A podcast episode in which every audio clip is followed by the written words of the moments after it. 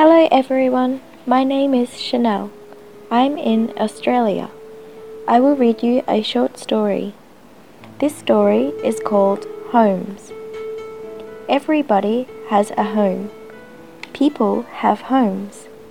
Animals have homes. People live in many different kinds of houses.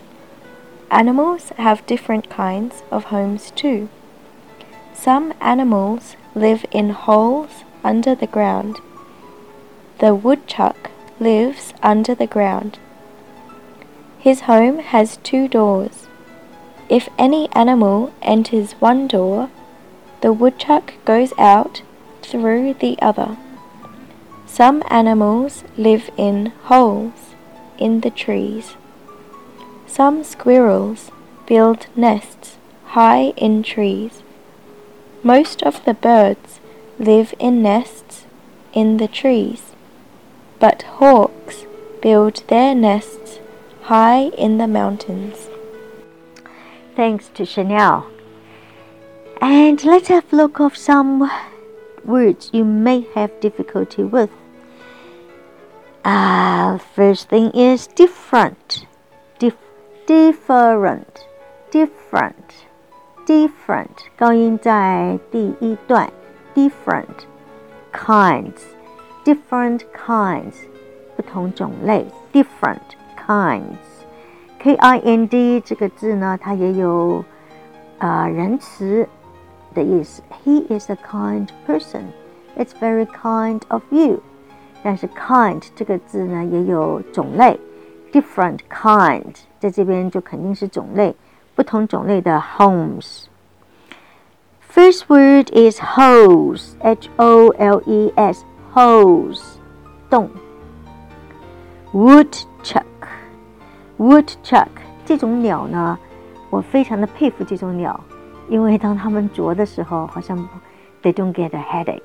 I think if I am were them, I would get a headache. Woodchuck, C H U C K, chuck, woodchuck. 啄木鸟， 这种鸟不太常见哈。Goes out through the other through T H R O U G H，最后的 G H 在这边是 silent word 不发音。Through O U U through go through 穿通通过了。Hose 刚才说过，hose 就是洞。这个 hose 呢，可以是衣服上的洞，也可以是地上的洞，任何的洞都可以说 hose。任何的洞，墙壁上有一个洞，也是 there's a hole in the wall。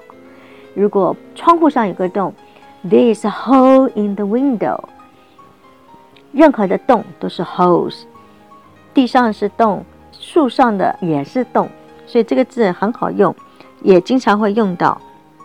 Squirrel, squirrel 是松鼠，松鼠。They love to eat nuts. Squirrel 也很厉害，它们的牙齿很尖。Nest, N-E-S-T, nest 是巢，巢就是动物的巢。Bird's nest, 鸟巢。Is making a nest，就是 nest，也就是。 鸟的家叫做 nest。Hawks, H-A-W-K，这种鸟非常的厉害。Their speed is fast and their eyesight is amazing. Hawk，所以很多时候呢，eyes like a hawk 表示视线很清楚。Hawk，老鹰的意思。In the mountains, mountains。 也就是山，mountain，o u 在这边，o mountain 高音在第一段。Remember, happy listening, happy reading。更多精彩内容，请大家关注我们的微信公众号，在微信上搜索“英语故事课堂”就可以啦。每天都会有更新的故事哦。